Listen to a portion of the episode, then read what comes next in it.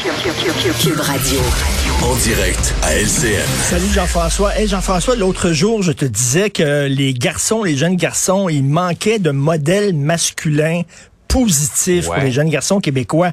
On n'est pas sorti du bois, c'est le retour de Saint-Forien. Écoute, Saint-Forien puis Ephraim, deux imbéciles qui se faisaient mener par le bout du nez par deux femmes fortes, Mademoiselle L'Espérance puis Madame Sylvain.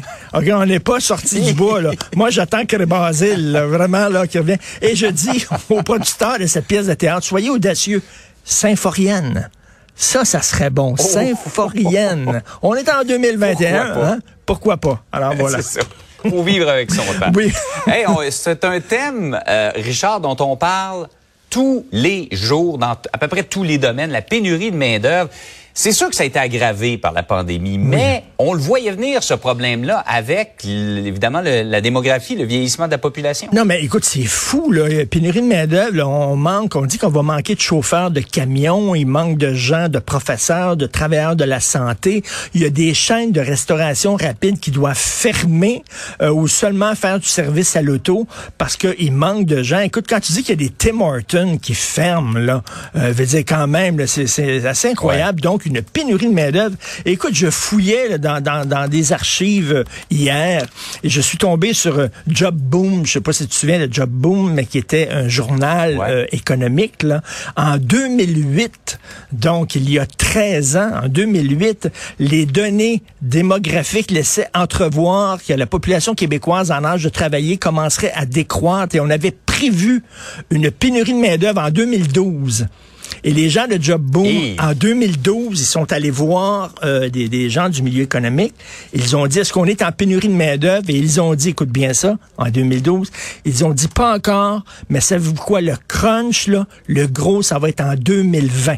En 2020, le Québec va souffrir de pénurie de main-d'œuvre. C'était en 2012 qu'ils ont dit. On dirait qu'ils avaient une boule de cristal. ben tout à fait. Écoute, on était, je reviens toujours avec cette image-là que j'utilise. On était sur la plage, on voyait la vague arriver, mais un tsunami, et on continuait de construire des châteaux de sable sans rien faire. Écoute, oui, la pandémie, effectivement, pendant la pandémie, on a découvert que c'est le fun concilier travail et famille, passer moins de temps au travail, un peu plus de temps à la maison. On a découvert les joies de cuisiner, les joies de plus entrer dans ses pantalons parce qu'on a pris du poids, etc. Donc, mais ça explique pas tout. La, la pénurie de main-d'œuvre, c'est super simple. Vieillissement de la population et on fait pas assez d'enfants. À un moment donné, mets ces deux affaires-là ensemble et c'est certain. Et tu sais, quand on arrive devant des problèmes qu'on n'avait pas pu prévoir, comme la pandémie, on pouvait pas vraiment prévoir ça.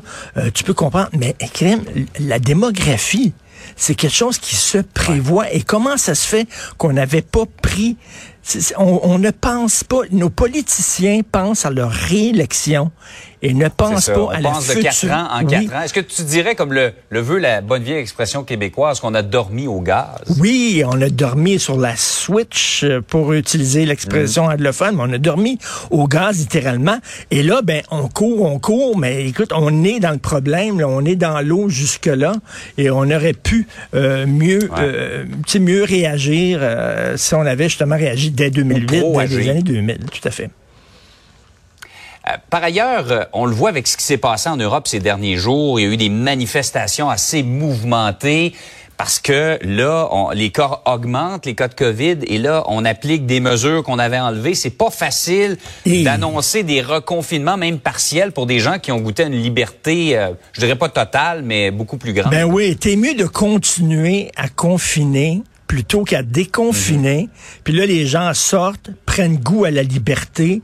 Oh mon Dieu, que c'est le fun. Et là, tu leur annonces la, mauvaise nouvelle qu'il faut que tu reconfines. Donc, quand tu déconfines, il faut que tu sois sûr de ton affaire. Il faut que tu sois sûr que ça n'augmentera pas de façon spectaculaire les cas, parce qu'il n'y a rien de pire que de revenir en arrière. On voit les manifestations, là, les gens qui sont tannés en disant non, vous pouvez pas nous retourner en arrière.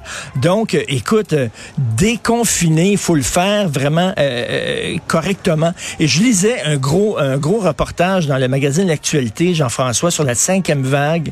Et heureusement, on dit que le Québec, et c'est c'était vraiment un dossier très fouillé, une analyse de chiffres et tout ça.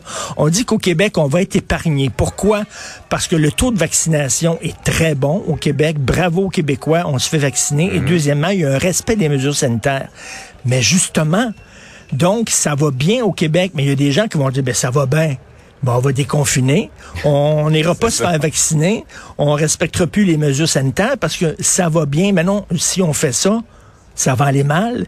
Et si on fait ça, il va y avoir une recrudescence des cas. Et peut-être, qui sait, il va falloir reconfiner. Donc, ça va bien, mais il faut continuer justement à se faire vacciner encore. Là, ça va être le gros débat sur la vaccination des enfants. On n'a pas fini. Et aussi de respecter les mesures sanitaires si on veut pas retourner en arrière. Tu sais, quand tu commences, je le dis tout le temps, quand tu commences à, à porter le déjeuner oublié à ta blonde, la journée où tu vas arrêter, elle sera pas contente. elle sera pas contente. mieux continuer tout le temps. Oui.